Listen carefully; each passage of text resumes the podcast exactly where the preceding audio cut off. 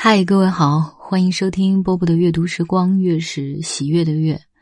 今天要读这篇文章啊，起源于前天晚上，我儿子在睡前啊，突然跟我聊到一个非常严肃的问题，可能是因为最近经常跟他讲清明节的缘故。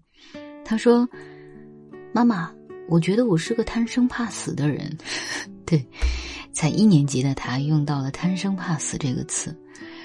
然后我说。我们大家都一样啊，我也是一个贪生怕死的人啊。但是你不要担心，因为你们这一代科学技术发展的很快，你可能会活到两百岁。后来他才放心了。然后今天我就读到了这样一篇文章，突然想起了那个场景。嗯，来听席慕容所写的《月色两张，明月夜》。很晚了，他才和母亲从台北回来。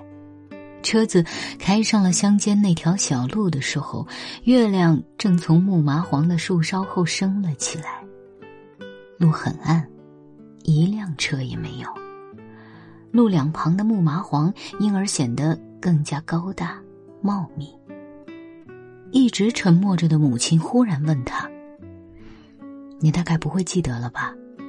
那时候。”你还太小，我们住在四川乡下，家在一个山坡上，种着很多松树。月亮升起来的时候，就像今天晚上这样。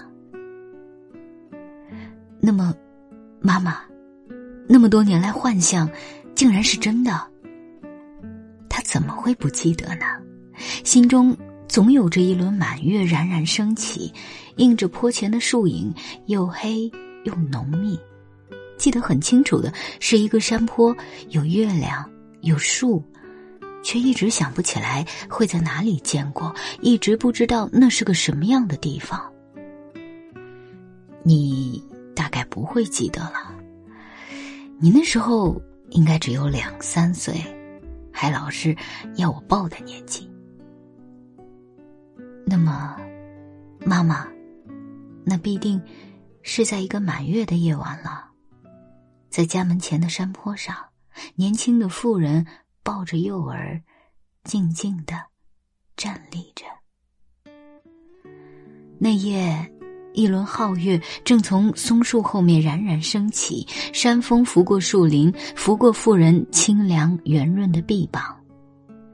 在他怀中，孩子正睁大着眼睛注视着夜空，在小小漆黑的双眸里，反映着如水的月光。原来，就是那样的一种月色，从此深植过他的心中。每个月圆的晚上，总会给他一种似曾相识的感觉，给他一种恍惚的乡愁。